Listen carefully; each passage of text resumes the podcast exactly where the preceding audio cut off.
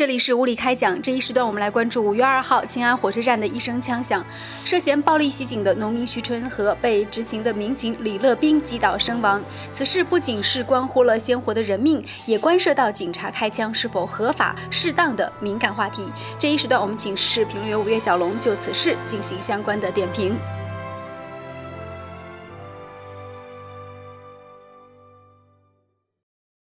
就结果而论的话，我们要说。在法理的情况下，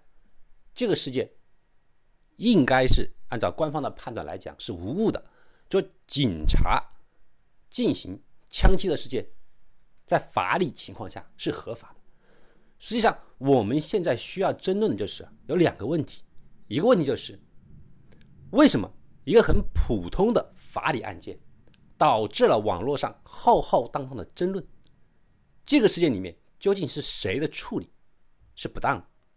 另外一个问题就是，那么在法理情况以外的事件上面，一枪毙命的结果是否能够避免？那么首先，我们来谈谈第一个问题，就是说这么一个简单的案件，为什么能够导致网络上发酵了这么大的一个规模？关键是一个时间。我们刚才谈到了，从案件开始到案件完全解密。中间经历的时间长达十二天。我们说，任何时代，在这个网络的时间段，无论是微信还是微博，我们对于新闻的传播是以秒计。在这个以秒来算计新闻传播速度的一个时代，十二天的时间过于漫长，导致我们广大的网民在很长的时间段里面不能够对整个事态进行一个了解，尤其是事件里面。非常关键一个的是，现场监控视频迟迟没有在网络上揭示。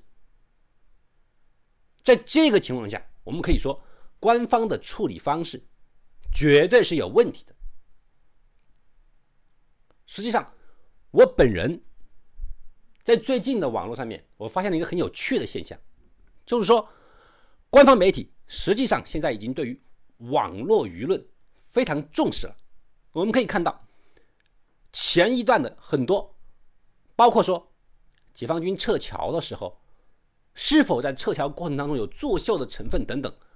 这些疑问，刚刚在网络上有人提出质疑的时候，紧接着在第二天、第三天，我们说人民日报或者是环球，就会在新浪或者凤凰这些主流媒体里面直接撰文正面回击。这个现象证明，就是我们官方媒体啊，已经注意到了对于网络媒体、网络舆论的一个正面的引导和一个正面的敢于直接面对。我觉得这种做法很好。可是换到当前的这个事件里面，我们可以看到，当整个网络各种流言、各种传说硝烟俱上的时候，我们的官方媒体一致的沉默了。在这个举动上面，直接导致。更多的猜测和更多的一些恶意的猜测接连出现，这个实际上对于我们整个事件的解说、解开整个事件真相的呈现来讲是非常不利的。所以第一个问题，为什么一个明明是很简单的案件却弄得这么复杂？因为处理不当，他们忽视了当今网络消息传播的一个速度。而第二个问题，警察的处理方法是否过当？那这个里面我想说的就是啊，首先，我们中国人比较喜欢讲事情的时候啊，要谈的是合情、合理。在道理这个上面，我们说警方这一次是有很大的道理的，就他道理的，就说，就是我们中国人谈论事情的时候，比较喜欢说是否。合情合理，在道理方面，在法律层次上面，警察开枪制止对方的犯罪，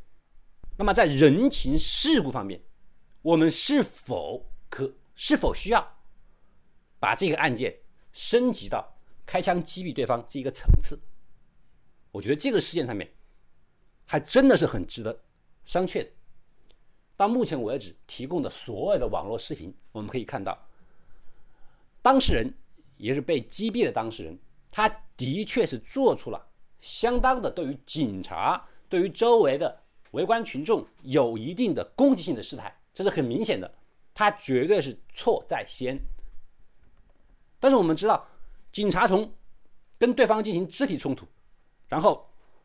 回执行室拿到那个警戒，那进行一个就是说，就逐渐的那个冲突升级，从肢体升级到器械，这个过程当中，实际上啊，实际上双方的纠葛和纠缠还是在可控范围之内的。这个时候直接拔枪。并且向对方射击的话，我觉得，我觉得就说，还不应该升级到那个程度。而且我们应该知道，就是说啊，你即便拔枪射击的话，直接命中对方的要害，我觉得这个还是，就是有点过了一点，还是应该有过了一点。这个里面呢，我们就需要提一点的就是什么，就是关于。警察枪械的一个威力的问题，我们都知道，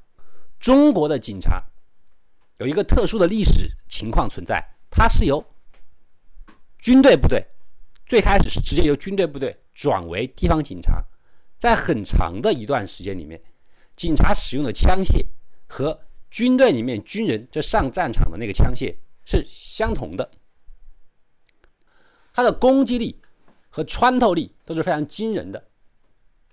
而实际上，很多国家对于警用枪和军用枪是有严格的区分的。警用枪它的最大的一个作用是制止，就是说使犯罪分子失去进一步反抗的能力，而不是以击毙为优先的。左轮枪它的那个子弹穿透力很小，它的射程是有限的。我们说军用的手枪，它的射程有可能会达到。以千米、百米来计算，可是左轮枪，它只有不到百米，或者说是几百米的距离，甚至美国还有一些其他国家的警用装备里面，它使用的弹头是橡胶弹头，就是说类似于像气枪一样，我子弹打过去可以让对方昏厥、重伤，然后呢失去反抗能力，但却并不是一枪毙命。其实我们可以看到，在最近的军事杂志里面，如果你仔细去看的话，中国的警用枪械正在改革，也逐渐的引用了橡胶弹头。但是我很遗憾的看到，在这个事件里面，仍然在普通的巡逻里面没有看到类似的武器出现。当然了，我不知道是不是因为啊，因为那个恐怖事件的影响。我们可以现在看到很多类似于人群密集场所，就是说火车站、机场等等，已经配备了荷枪实弹的武警部队。可能是因为这个原因，使得他们的武器装备进行了升级。但是实际上，我想说的就是说，中国的警察部队现在装备的警用枪械，实际上也是有专用的，就是那种低杀伤性而高制止性的武器。那么从这整个事件里面，我最后还是想重申一点，就是说，我们必须重视、正视警械武器它的一个杀伤力的问题。我在整个事件里面，我们毫不质疑警察拔枪射击的那种正确性是应该的，必须制止。但是，仅用枪械它的威力是不是应该更加的走国际接轨的路线，降低它的攻击性？而以制止力为主，这才是我们今天需要讨论一个重要问题。我希望能够通过这一位，就是说那个叫什么？哎，通过徐春和事件，他的死亡能够导致我们整个中国的一个警用枪械的一个正规化、国际化，还有一个就是安全化。我们不能够因为有道理而直接在这个道理上去拥有。剥夺生命的一种。